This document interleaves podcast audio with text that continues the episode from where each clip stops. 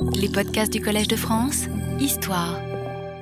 Bonjour mesdames, messieurs. Eh bien, nous allons donc reprendre notre enquête euh, sur la fonction guerrière et la fonction aquatique euh, des Fravachis que nous avions entamée.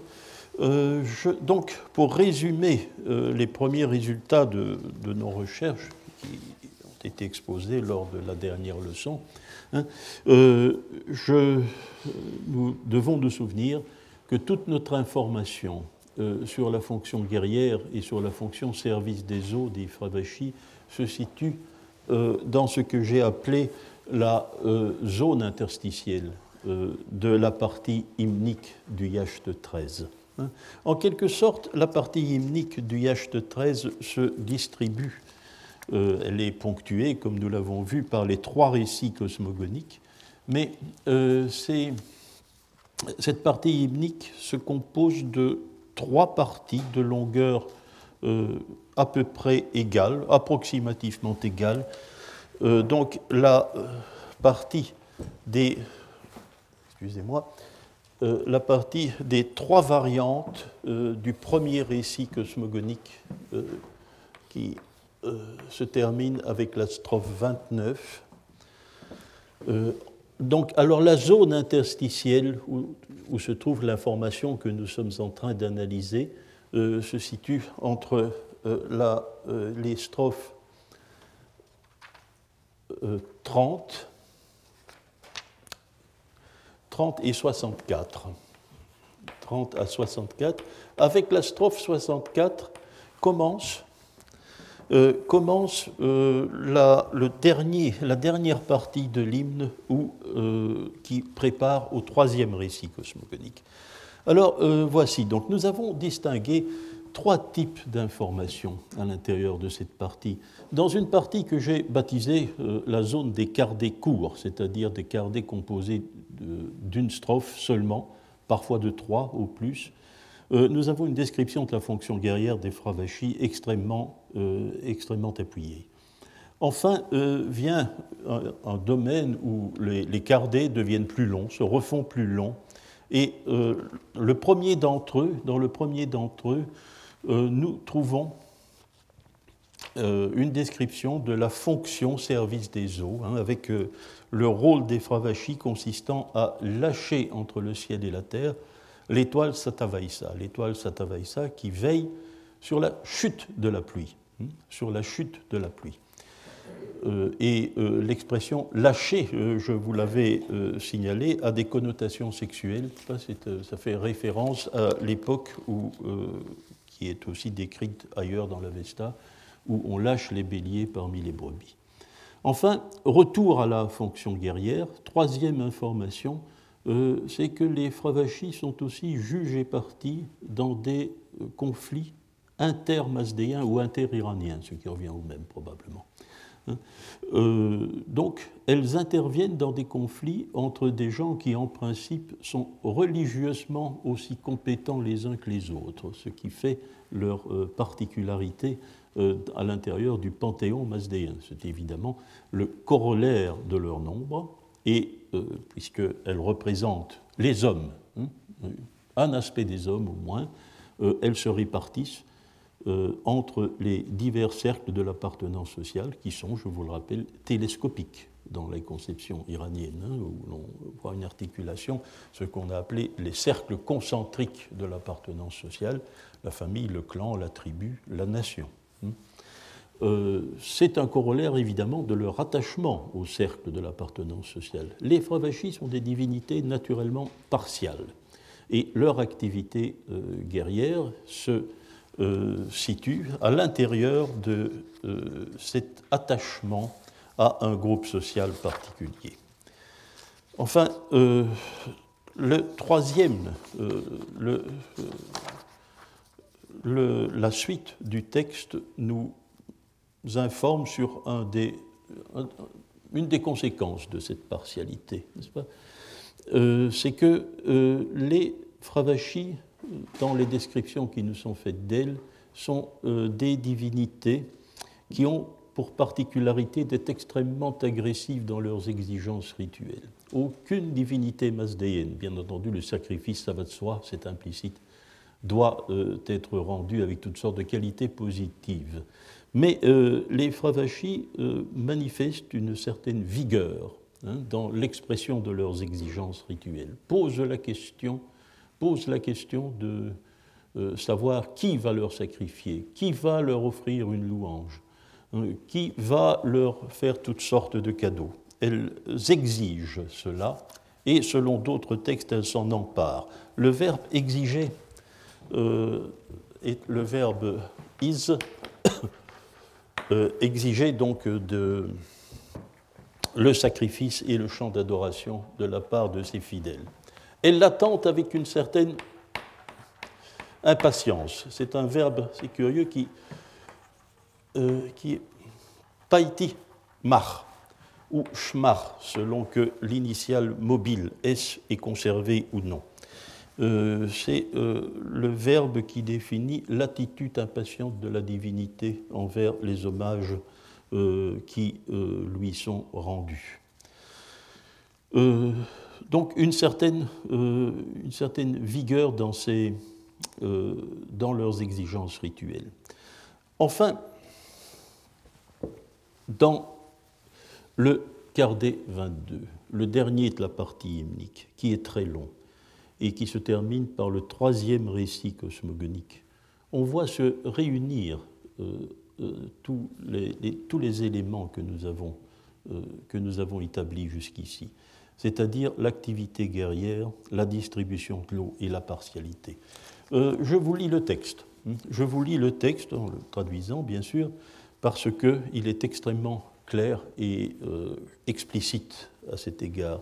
Lorsque l'eau déborde de la mer au vaste bord, au Zarathustra, vous voyez, on n'est plus dans le genre yasna, hein, c'est euh, Mazda parle à Zarathustra, donc euh, nous avons probablement à, faire un fragment Frashna, euh, où la question n'a pas, été transmise, mais Ahura Mazda répond probablement à une question. Donc l'eau déborde de la mer au vaste bord.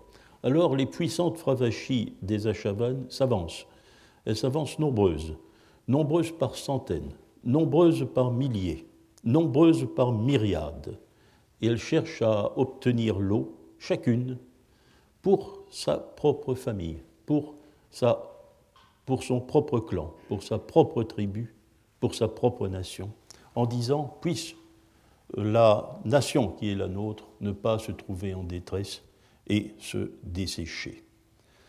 Elles combattent, ah oui, elles combattent dans des combats pour le propre endroit où elles vivent, comme un homme pourrait essayer de maintenir propice à l'habitation l'endroit où il vit, comme un guerrier ferme euh, frappe de son arme loin d'un bulletin euh, pour conserver un butin bien rassemblé.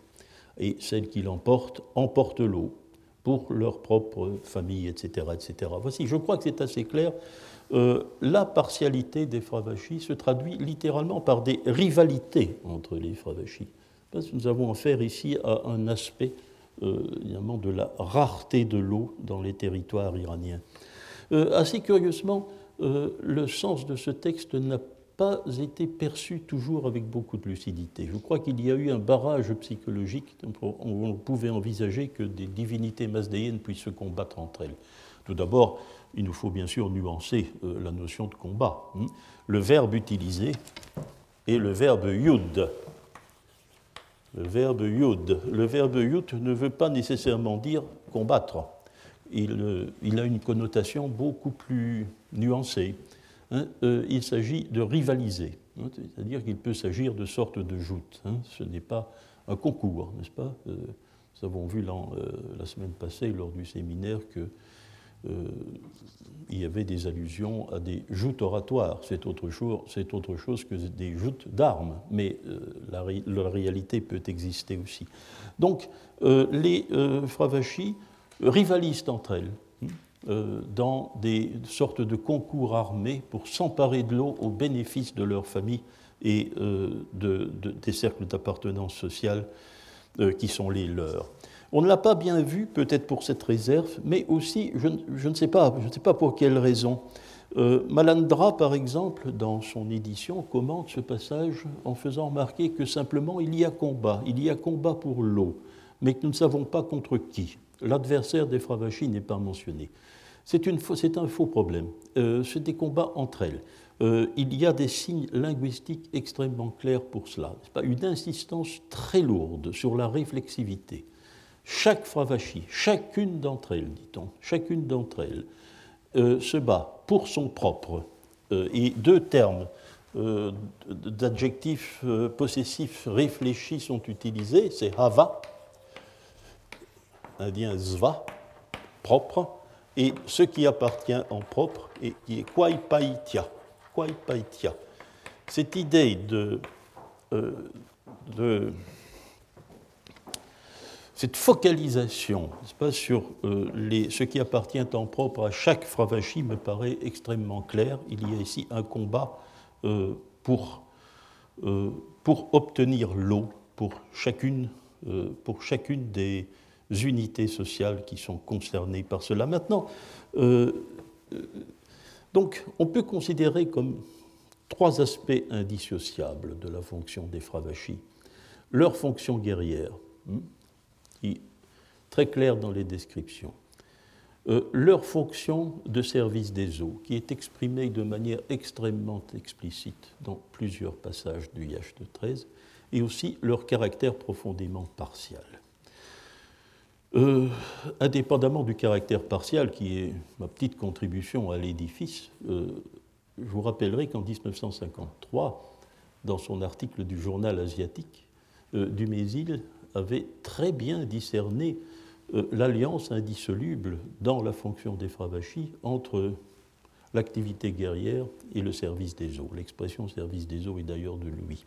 Il avait très bien vu, et il avait vu dans cette euh, alliance entre ces deux fonctions divines, qui, euh, en tout cas pour un trifonctionnaliste, n'est-ce pas, ne sont pas nécessairement compatibles, puisque l'activité guerrière définit de manière tout à fait propre à la seconde fonction, tandis que le service des eaux évoque bien entendu la troisième, hein, cette alliance entre des fonctions qui euh, se répartissent à l'intérieur du cadre trifonctionnel dans d'autres, secteurs. Hein, il, avait, il avait vu une particularité tout à fait spécifique de leur figure et euh, l'avait fait conclure euh, à l'identité fonctionnelle, du moins avec la troupe euh, védique des dieux Marut, qui sont euh, eux aussi caractérisés. il suffit d'ouvrir un hymne au Marut, les choses sont très claires par allusion, bien sûr, mais c'est en permanence un mélange, n'est-ce pas, de récits mythologiques qui fait intervenir la, turbulence guerrière de cette troupe de jeunes dieux que Dumézil a appelé les seigneurs colorés, car ils sont euh, extrêmement. Ils, portent des bijoux, ils se déplacent en dansant, hein, ils portent des vêtements très colorés. C'est une, euh, c'est une image qui est véhiculée en permanence par leur hymne et ils font tomber la pluie. Ils font tomber la pluie euh, partout où ils passent. Alors ici, qu'est-ce que cela. Je vais m'arrêter à ce, ce détail parce que sur quoi peut bien reposer l'alliance entre l'activité guerrière et le service des eaux? Dumézil ne l'a pas dit. Chez les, Maroutes, c'est clair. Les Maroutes sont une personnification du vent d'orage. C'est l'orage. Ce sont les dieux de l'orage. Donc, le tumulte, le bruit de l'orage est assimilé, bien sûr, à la turbulence guerrière, et le service des eaux fait partie, bien entendu, de la réalité de l'orage. On n'a jamais prononcé le nom de l'orage à propos des Fravachis. Personne. Jamais. Dumézil lui-même non plus. Euh, là aussi, euh, je me suis interrogé du point de vue euh, sur les fondements psychologiques de la réserve que chaque spécialiste a eu toujours à parler d'orage lorsqu'il s'agit de la Vesta. Jamais on n'a envisagé la réalité de l'orage dans la Vesta. pourquoi? Les raisons sont assez, peut-être assez, sont linguistiques d'une part. Le verbe tonner d'abord, le verbe tonner qui est le verbe tan en indien, euh, n'est peut-être pas utilisé. Il l'est peut-être une fois, et c'est sans aucune référence au phénomène de l'orage, puisque euh, c'est dans la formation d'un nom propre. donc le nom de quelqu'un. Donc il n'y a pas d'allusion en principe au phénomène de l'orage dans l'Avesta. Pourtant, la, la, réalité pourrait-elle s'appliquer au yacht, au yacht 13 et à la figure des Fravashi? Il y a deux indices. Ils sont ténus, d'une discrétion extrême. D'abord, le premier bien connu, le premier indice est connu, c'est leur association à la fois dans le Yacht et dans le Yacht 13 avec le vent, avec le vent.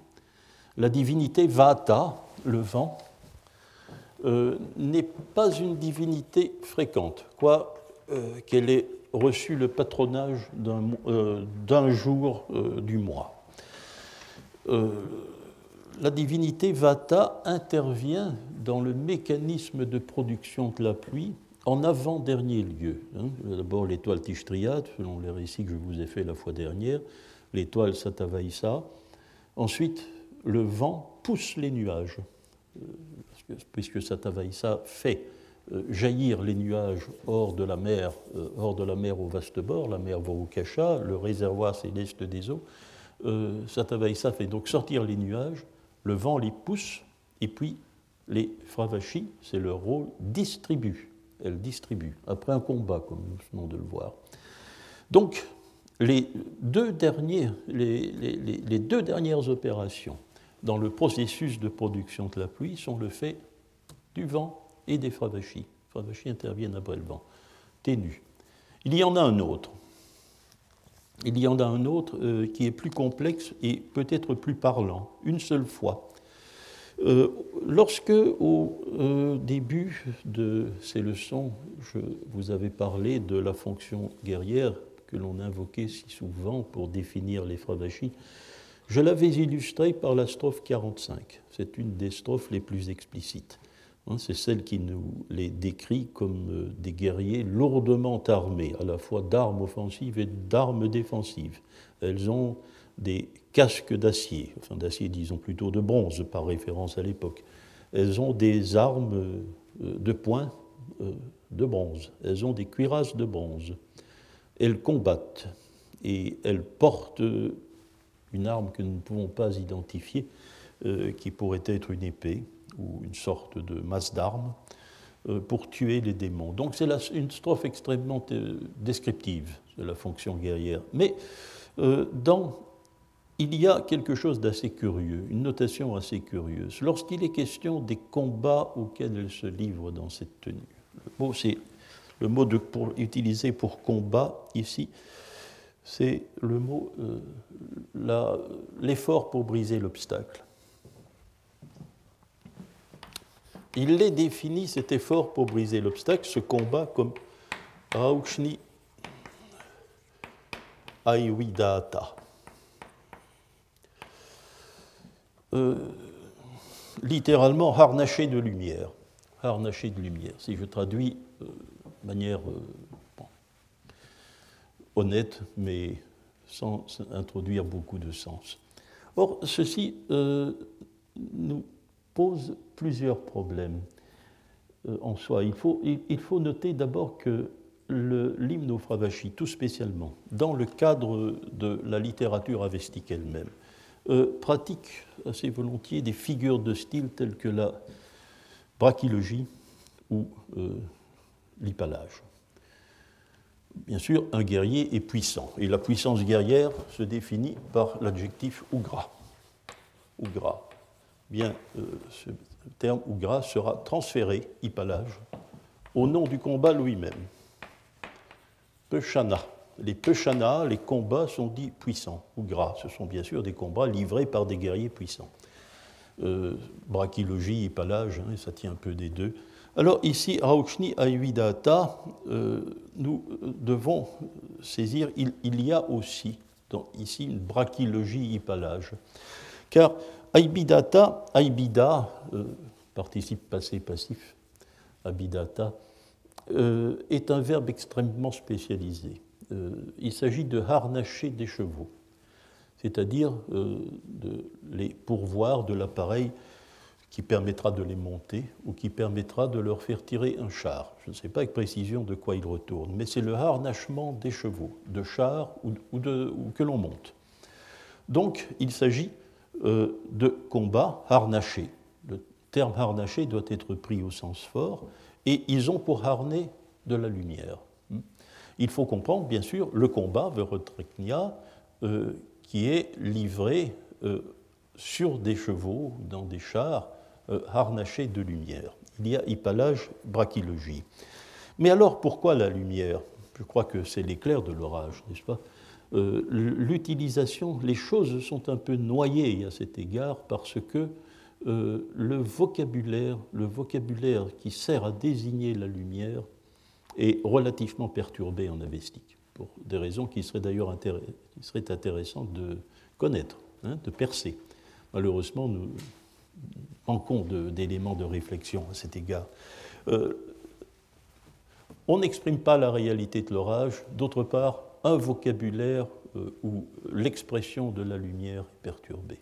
Ce sont très certainement euh, deux facteurs qu'il faut mettre en corrélation, mais dans les ressorts psychologiques nous échappent. En effet, quels sont les, les, termes qui expriment la lumière en avestique Un terme, c'est la racine rouch. Les dérivés qui servent à l'exprimer, la lumière, sont dérivés de la racine rouch, elle est homonyme de l'indien, du sanskrit. Dérivé abstrait neutre, raucha, la lumière, mais ce mot va prendre une connotation très vite en avestique, une connotation différente. C'est la lumière du jour, c'est la lumière diurne. Euh, c'est la lumière qui est produite par les astres du monde diurne, donc euh, surtout par le soleil. Et finalement, ce sera la désignation du jour, simplement un jour. Euh, par opposition à une semaine ou à un mois. Un jour, Raucha, littéralement une lumière. Ce mot déjà n'a pas d'équivalent très clair en indien. On ne voit apparaître en sanskrit que très tardivement et en composé l'équivalent Rochas, mot tardif. Puisque euh, l'Indien utilise pour la lumière diurne toujours son vieux nom du ciel, Yao, qui est à la fois le nom euh, du ciel et celui de la, lumière diurne qui est remplacé par Rauchar en avestique. Ensuite, le terme le plus usuel pour désigner la lumière, qui n'existe que dans l'Avesta récent, d'ailleurs, il n'est attesté que dans l'Avesta récent, c'est Rauchna. Rauchna. Or, Rauchna est par sa formation dérivé en na un adjectif. C'est donc un adjectif qui assume euh, la fonction substantive pour désigner la lumière. Inversement, l'adjectif signifiant lumineux, Raukshnu, est par sa formation un nom, qui existe d'ailleurs en indien, Rauchishnu. Rauchishnu, lumineux, substantif devenu adjectif. Donc, euh, quelque chose euh, se produit dans la distribution des fonctions grammaticales, mais aussi dans les choix lexicaux, le choix de la racine. Or, ici, Rauchni, soit dit en passant, nous allons faire une petite correction textuelle. Il est assez clair que nous devons corriger euh, cette forme qui se trouve dans la grande édition de l'Avesta et dans le dictionnaire de Bartholomé. Il s'agit naturellement de Rauchnu Ayuidata. Il faut le nom usuel désignant euh, la lumière mais euh, ceux d'entre vous qui font de l'avestique euh, savent que cette correction n'est pas lourde. Elle n'est pas très lourde car le signe euh, notant la voyelle I et la voyelle OU, ces signes-là sont très, sont très semblables. Il s'agit de signe I est un peu plus court, un peu plus bref, d'un mouvement un peu, un peu plus bref. Et de toute manière, nous trouvons dans la plupart des manuscrits, c'est le cas ici, une variation I, U, E ce sont les trois variations vocaliques quasi arbitraires qui euh, peuvent marquer la réalisation de la voyelle finale euh, du premier terme du composé. Donc, euh, la situation, je pense, est ici un de ces faits que nous avons relevés plusieurs fois en avestique. Passé, nous l'avons fait pour le nom des Fravachis elle-même hein, et la notion de choix rituel à l'époque de la cosmogonie, hein, Qu'est-ce qui, dans un texte religieux archaïque, est implicite et qu'est-ce qui est explicite? ben, Ce n'est pas nécessairement, les choix à cet égard ne sont pas nécessairement ceux que des hommes modernes feraient. Dans euh, le commentaire de la Unavaïria, je voulais rappeler la dernière fois, le seul mot qui n'est pas commenté est le terme vaïrio, c'est-à-dire celui du choix sacrificiel, qui joue un grand rôle dans toute l'histoire. Le seul terme qui euh, exprime ce choix sacrificiel est le seul aussi qui n'est pas commenté, qui n'est pas relevé par le commentateur. Alors avons-nous, avec les Fravachis et leur rapport à l'orage, le même effacement qui peut dont nous ne percevons pas bien les raisons hein? Je ne sais pas. Hein? Les raisons sont encore moins perceptibles. Euh, s'agit-il de laisser quelque chose à deviner, c'est-à-dire d'opérer un jeu littéraire? C'est une possibilité. Y a-t-il une sorte de tabou que, euh, puisque l'orage est désirable, que c'est de lui que provient la pluie, que les tribus attendent avec tant d'impatience, euh, ne va-t-on taire son nom afin de ne pas bloquer le processus? C'est une possibilité. Je ne ferai pas de choix, euh, je, je ne sais pas. Je relève seulement ceci. Mais il y a malgré tout des indices ténus, eux aussi volontaires, il faut tout de même que l'on sache de quoi l'on parle. Et la proximité du vent, d'une part, dans l'action de distribution de l'eau, et d'autre part, euh, la, euh, la, mention d'un harnais de lumière, comme si ces fravachis guerrières disposaient de chevaux dont l'éclair était le harnais, n'est-ce pas? Euh, C'est une image qui est malgré tout une image très maroutienne une image maroutienne. C'est le même rapport avec le vent d'orage que nous trouvons dans tous les cas. Autre chose, bien sûr, les, les si la fonction est la même, y a-t-il nécessairement héritage, un héritage commun? Indépendamment du fait, bien sûr, que les deux figures divines soient très différentes. Euh, euh Dumézil, certainement, l'aurait pensé. Vous me diriez, c'est son choix professionnel. Dumézil étudiait ce type d'héritage, bien sûr, oui. Mais euh, il faut relever plusieurs choses. D'abord, les maroutes, c'est un de ces noms divins védiques qui n'a pas d'explication linguistique immédiate. Euh, l'expliquer étymologiquement relève de ce que j'appelle l'étymologie volontariste. On peut toujours trouver une étymologie si on le souhaite. Le problème est de savoir s'il le faut. Euh, cela est contraire à la pratique avestique sur laquelle j'ai lourdement insisté, qui fait que toutes les divinités masdéennes portent un nom lisible, compréhensible immédiatement. Euh, on ne souligne pas, et on a même peut-être tendance à, le, euh, gommer cette réalité en parlant d'étymologie lorsqu'il s'agit simplement de reconnaître, d'identifier le nom que portent les divinités et qui n'a rien à voir avec le processus diachronique du changement étymologique. Bien, euh, donc cela, euh, je ne le sais pas. Les problèmes il y a une différence. Donc, le problème des maroutes, d'ailleurs, le nom des maroutes a été expliqué. Il y a quelques, on a, on, a, vu dans les maroutes le nom du dieu Mars, le nom du dieu Mars, car là,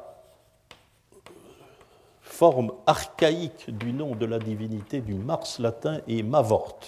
Mavort, ce qui rapproche phonétiquement de manière assez grande euh, le nom de cette divinité guerrière du nom des Maroutes. Hein. Mais malgré tout, il reste une difficulté irréductible. Il n'est pas possible de réduire phonétiquement parfaitement euh, les, deux, euh, les deux noms propres l'un à l'autre. Ça n'est pas possible. Une, une, autre explication peut-être qui est très jolie, mais qui est probablement fort sollicité, euh, c'est de voir dans euh, le nom des maroutes le nom de la mer en premier terme et le degré zéro de la racine vat, qui signifie souffler. Ce n'est pas celle du nom du vent, hein. celle du nom du vent c'est va. C'est un autre type de souffle. Donc ceux qui soufflent depuis la mer. Je crois que là, c'est se laisser inspirer un peu trop, peut-être même par une image que nous livrerait le texte avestique lui-même. Hein. hein, cette, pluie qui vient depuis la mer céleste, n'est-ce pas? Euh, il y a, je crois que peut-être le IH13 a influencé cette explication, puisqu'elle est celle de l'indianiste Paul Tim, qui connaissait extrêmement bien la littérature avestique elle aussi, et qui était un grand spécialiste des étymologies poétiques et euh, fonctionnalistes, n'est-ce pas, le nom des divinités euh, correspondant à la fonction qu'ils exercent.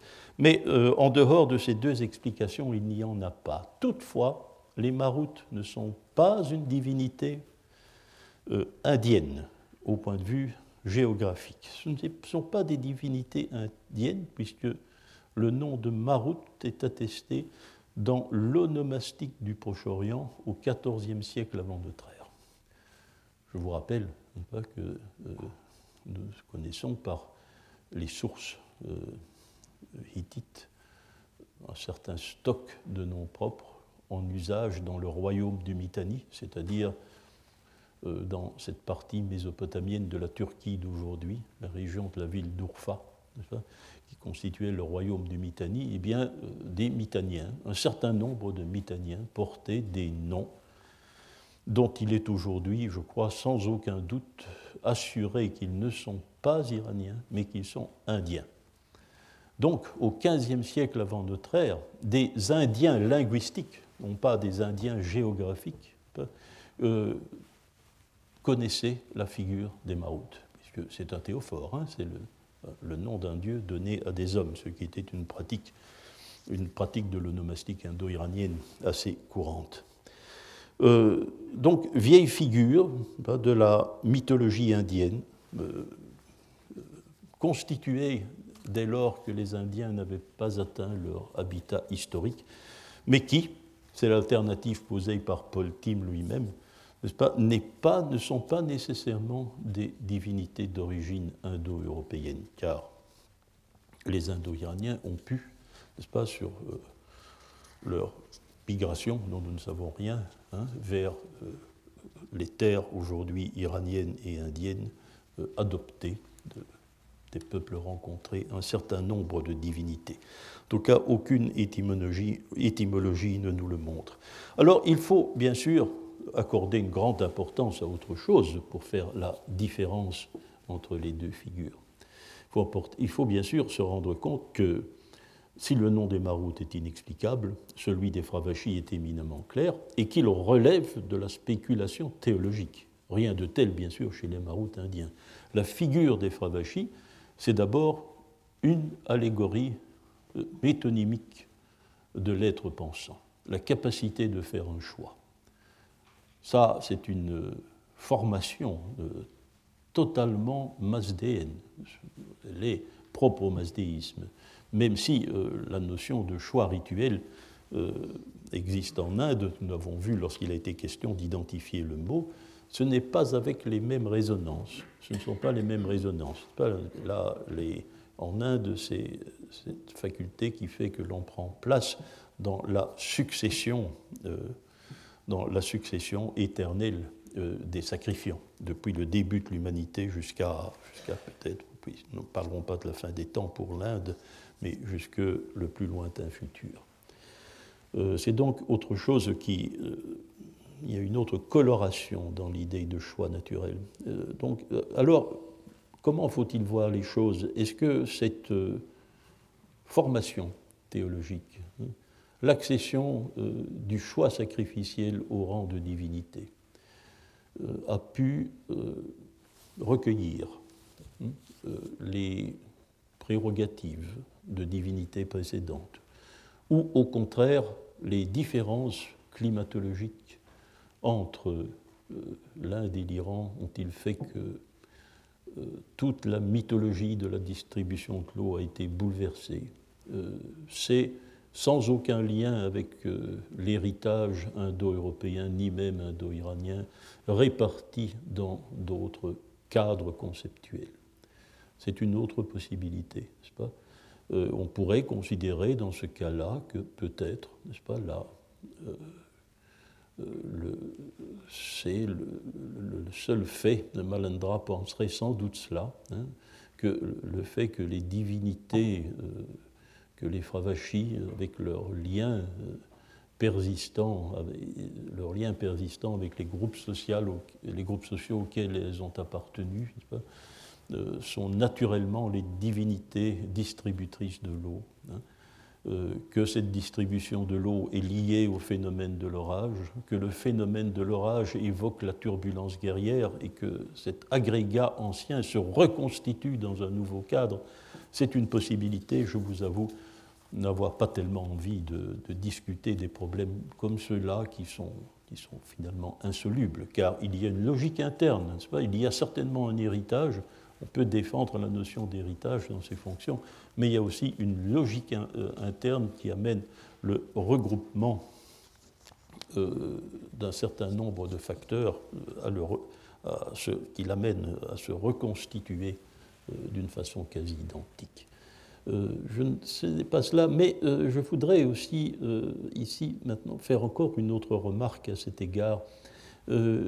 C'est que la fonction guerrière, dont il a été tellement question et que depuis maintenant plusieurs leçons, euh, je vous invite euh, à euh, considérer avec une certaine réserve, puisqu'on a en permanence interprété le culte des Fravachis comme la combinaison d'un culte des ancêtres avec un culte des héros, de ceux qui restaient célèbres dans les ensembles sociaux par l'héroïsme qu'ils avaient manifesté au combat, puisqu'on a tellement insisté sur cette, euh, euh, sur cette donnée. N'oublions pas aussi que cette imagerie guerrière, cette imagerie martiale, comme dit Cherveux, expression que je préfère, euh, qui est tout de même vraiment qui constitue la trame du Yacht 13 des Fardachis, euh, envisageons tout de même la possibilité que cette imagerie-là euh, soit réellement une imagerie, c'est-à-dire une métaphore.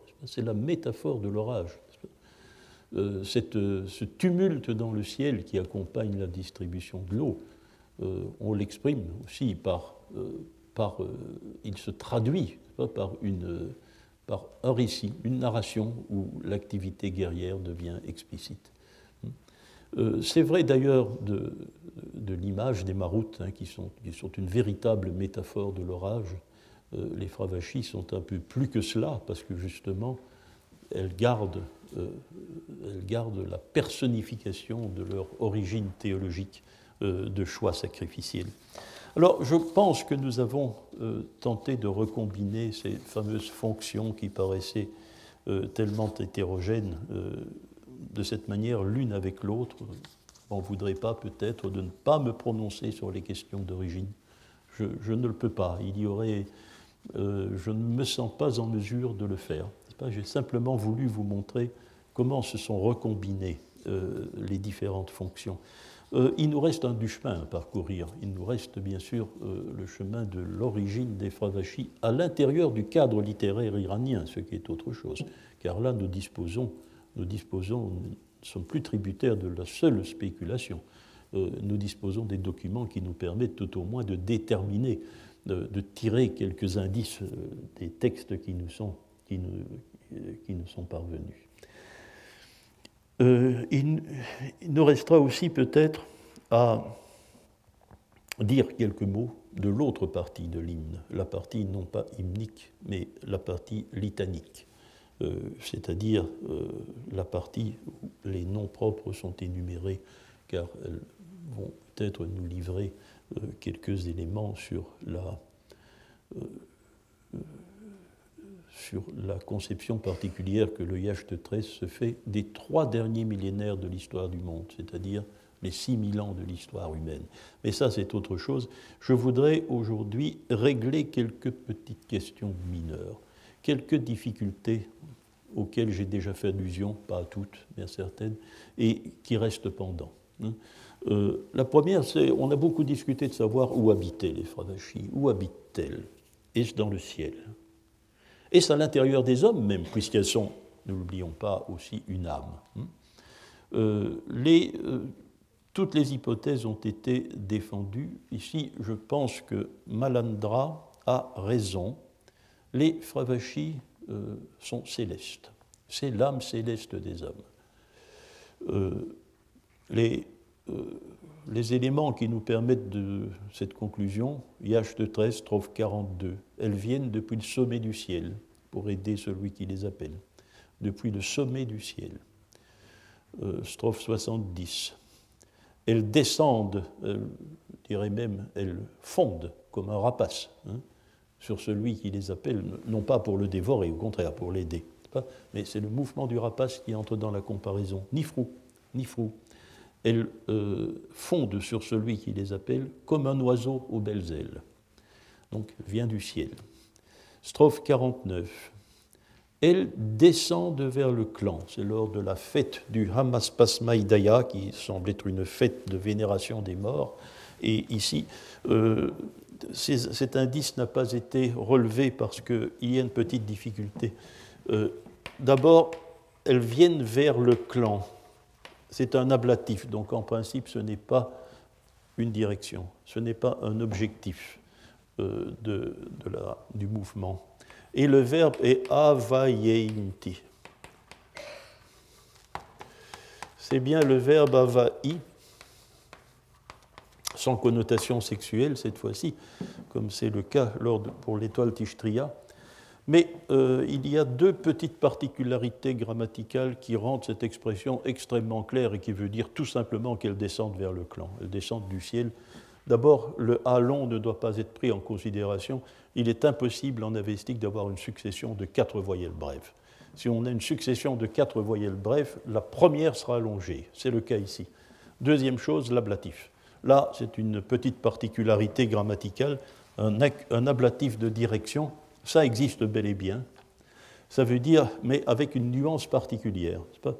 Euh, pour, prendre des exemples de Panini, le fait d'aller dans la forêt, hein, euh, bon, si vous avez l'accusatif pour aller vers la forêt, ça veut dire que vous allez entrer dans la forêt. Mais si vous n'allez pas entrer dans la forêt, si vous allez rester à l'oreille de la forêt, donc aller jusqu'à la forêt, en quelque sorte, eh bien ce sera l'ablatif. Il y a une nuance. Hein il y a une nuance grammaticale. Donc il ne faut pas chercher à compliquer la situation. Ces fravachis de la strophe 49, ce sont des fravachis qui descendent, qui, euh, descendent vers le clan auquel elles ont appartenu. Alors, pour euh, bien établir que cette représentation, que cet habitat céleste est celui qu'il faut retenir, n'est-ce pas, euh, et que c'est une représentation qui a la vie dure, le Bundahishn 34.9 nous dit que la Fravashi, c'est la part de l'homme qui se tient en toujours devant Ormazd. Donc la part de l'homme qui ne quitte pas l'habitat des dieux. Donc ici, nous devons, euh, je vous rappellerai que le seul texte qui semblait dire le contraire était le Yasna 23.3, où l'on nous dit que, où qu'elle soit morte sur la terre, une Fravashi se tient en permanence auprès de, d'un homme, d'une femme, etc., de sa famille. Euh, il faut relativiser ce passage. Il est fait allusion dans ce passage-ci, euh, simplement comme dans le Yasna 49, aux fêtes particulières que l'on donne en l'honneur des Fravachis, en l'honneur des âmes des défunts, et qui font qu'à ce moment-là, pour justement exiger de manière agressive le rituel qui leur est dû, les Fravachis descendent vers ces, et viennent se mêler aux vivants, le temps, le temps des cérémonies, et s'emparer des offrandes qui leur sont faites, comme dit d'ailleurs le texte. Alors, deuxième difficulté auquel j'avais fait allusion, et euh, qui, ça j'y avais fait allusion, nous l'avions discuté, il le fallait bien, euh, quel rôle euh, les Fravachis jouent-elles dans le concert des âmes? Y a-t-il confusion avec l'Urvan parfois, avec la Daina Bien non. Je crois qu'il n'y a jamais de confusion.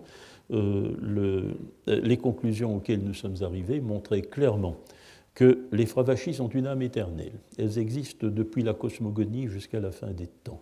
C'est l'âme euh, permanente des quatre âges de l'humanité. Euh, le Urvan n'apparaît bien sûr qu'avec les hommes matériels vivants, puisque c'est l'âme interne. C'est donc une âme beaucoup plus limitée dans le temps. Elle est peut-être éternelle, elle est peut-être, elle n'est pas éternelle, elle est peut-être perpétuelle, comme le sont toutes les âmes dans toutes les religions du monde, mais elles ont un début. Les Fravachis n'ont pas de début, sinon celui des choses elles-mêmes. Euh, il, y a, euh, il y a bien sûr un passage qui identifie le Urvan, Yasna 16-16, les Fravachis des. Les âmes des morts, nous dit-on, ce sont les Fravachis des justes. Oui, mais c'est un passage qui est en quelque sorte une description du paradis. Ce sont les âmes du paradis. Euh, l'équivalence qui est établie, ce n'est pas entre les deux notions, ce n'est pas entre la notion d'Urvan et la notion de Fravashi, euh, c'est tout simplement euh, l'équation avec les hommes morts. Une fois bien sûr que l'Urvan est séparé du corps, une fois qu'il s'est réuni à la Daina, il réside au paradis, il est tout aussi céleste que les Fravashi, et dès lors l'équation peut être faite sans aucun problème. N'oublions pas que euh, euh, passage du début de, du IH 13, la strophe 17, nous a donné une gradation dans le pouvoir des Fravachis. Et les Fravachis les moins, les moins puissantes, nous dit le texte, sont celles euh, des hommes morts. Donc il y a comme une paralysie qui provient du, poids qu'exerce le Rouvan euh, sur euh, la Fravachi qui l'a rejoint, mais euh, c'est celui des hommes morts, et ce sont les Fravachis les moins, les moins puissantes. Mais les Fravachis ne se réduisent pas à cela, bien entendu. Alors, bon, est-ce que. Qu'en est-il de la Daïna? Peut-on, on a établi aussi, on a identifié aussi dans certains cas euh, l'âme Fravashi et l'âme d'Aïna? Ici, je citerai surtout Narten. C'est dans euh, cet article pourtant décisif de Narten que euh, Narten a semblé poser une possible, possible identification entre la Daïna et la Fravashi du point de vue de l'histoire du, monde, ne l'oublions pas, la Daïna est une réalité encore beaucoup plus limitée que l'Urvan. La Daïna ne survient dans l'histoire du monde qu'avec Zarathustra. C'est Zarathustra qui introduit la Daïna dans le monde. Euh, c'est donc une âme qui ne concerne que le dernier trimillénaire, qui n'est pas achevé. Hein. Par conséquent, euh, la réalité temporelle de la Daïna est beaucoup moindre aussi. Euh, autre chose, c'est que dans le rite, il n'y a pas que l'histoire du monde, il n'y a pas que la durée de l'histoire du monde, il n'y a pas que l'ordre de succession des événements dans l'histoire du monde, il y a aussi l'ordre de succession des événements dans le rite. Considérons la place du Fravarane dans le rite du Yasna avestique. Là, le Fravarane, l'acte que définit Fravashi, faire le choix sacrificiel d'Ahura Mazda, se produit quand? Eh bien, lorsque, d'une part, le sacrifiant s'est auto-immolé symboliquement en donnant son corps à Hauma. Euh, avant de prononcer le Fravarané, hein, euh, le sacrifiant a dû, en dernière analyse, se réduire à son urvan et à sa pensée, bien sûr, car le urvan pense. Il est devenu un mort, il est devenu l'âme d'un mort. C'est dans cet état qu'il prononce le Fravarané. Et le résultat du Fravarane, c'est qu'il se pourvoit d'une daïna. Brutalement, la daïna va apparaître et le sacrifiant va lui adresser immédiatement après le processus du Fravarane un éloge spécifique, l'astouillé, astouillé daïnan. Il y a donc une sorte de succession dans cette histoire entre le rôle de l'Urvan, le rôle du choix sacrificiel qui n'est pas exprimé par Fravachit, c'est notre problème, à nouveau le problème de l'implicite, qui est exprimé par le verbe fravarane, et puis l'apparition d'une daïna, de la daïna du sacrifiant, qui s'est constituée dans le cadre de sa profession de foi masdéenne. Donc, ce sont trois éléments d'un processus. Ils ne se recouvrent pas.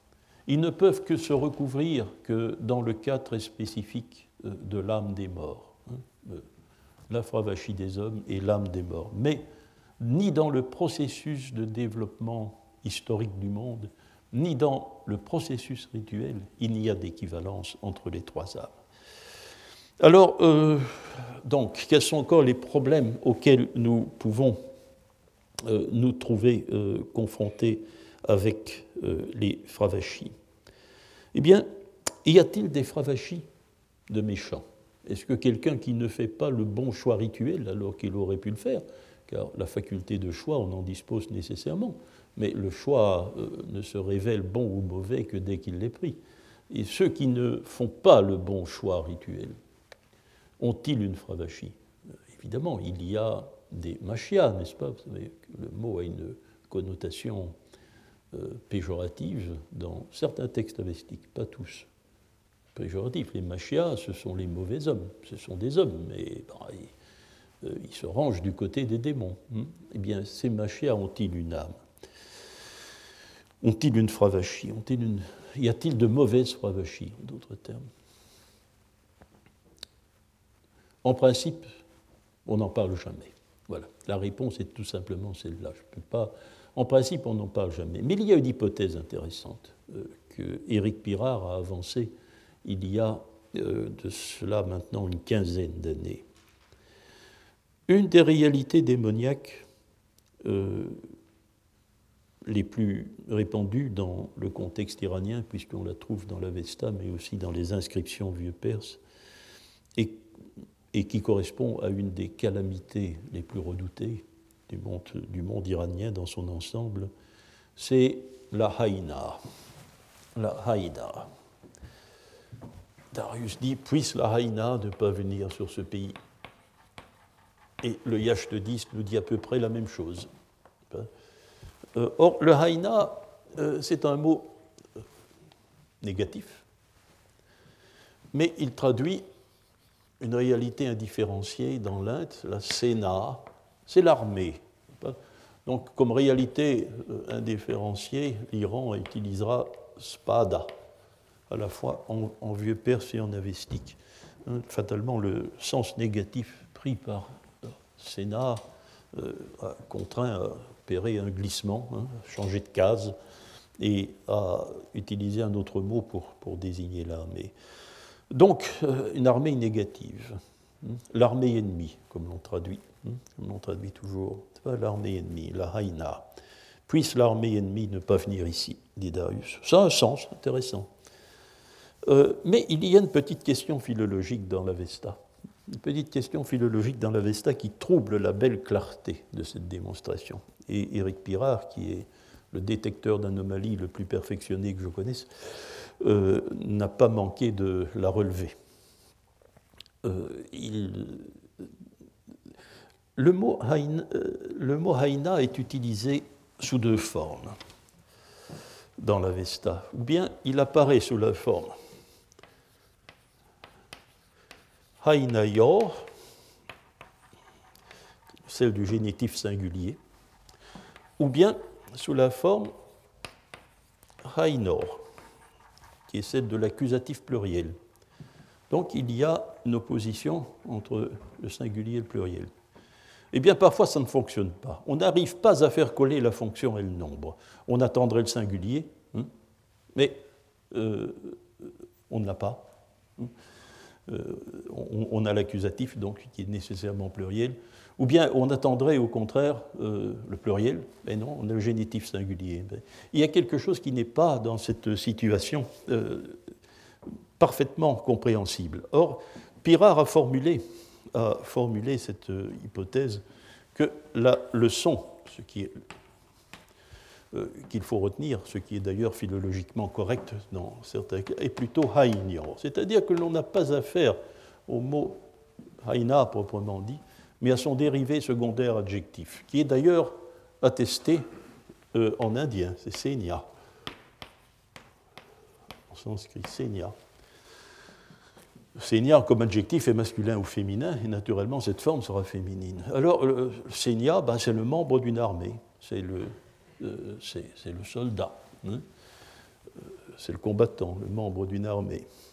Alors nous aurions affaire ici à quoi Avec notre haïnia féminin, ben, ce serait bien sûr les, je risque le mot féminisé en français, les bandites, hein. les femmes membres de la mauvaise armée, formant une mauvaise armée. Et euh, si nous avons l'expression ici d'une réalité démoniaque particulière, c'est-à-dire d'une horde, d'une horde composée de femmes, et de femmes qui se situent du mauvais côté du point de vue religieux, l'hypothèse est assez jolie, n'est-ce pas? On pourrait y voir effectivement la horde céleste et démoniaque, l'inversion, hein, l'inversion démoniaque des fravachis positives. voilà peut-être la, l'hypothèse que Pirard a faite, elle, n'a pas été bien reçue. Hein. Je, l'envisage comme une très belle possibilité. Je suis plutôt partisan de cette hypothèse. N'a pas été bien reçue parce que, bon, j'ai revu récemment un jugement de, Cherveux sur cette, sur cette possibilité qu'il semble écarter parce que, dit-il, bon, euh, le mot n'est pas tout à, fait, tout à fait bien fondé dans les textes, mais il n'y a pas de raison vraiment décisive d'écarter cette hypothèse. Pas de raison vraiment décisive. En tout cas, ça, ça remplit la case vide, n'est-ce pas? Puisque faculté de choix il y a, puisqu'il faut faire le bon choix sacrificiel.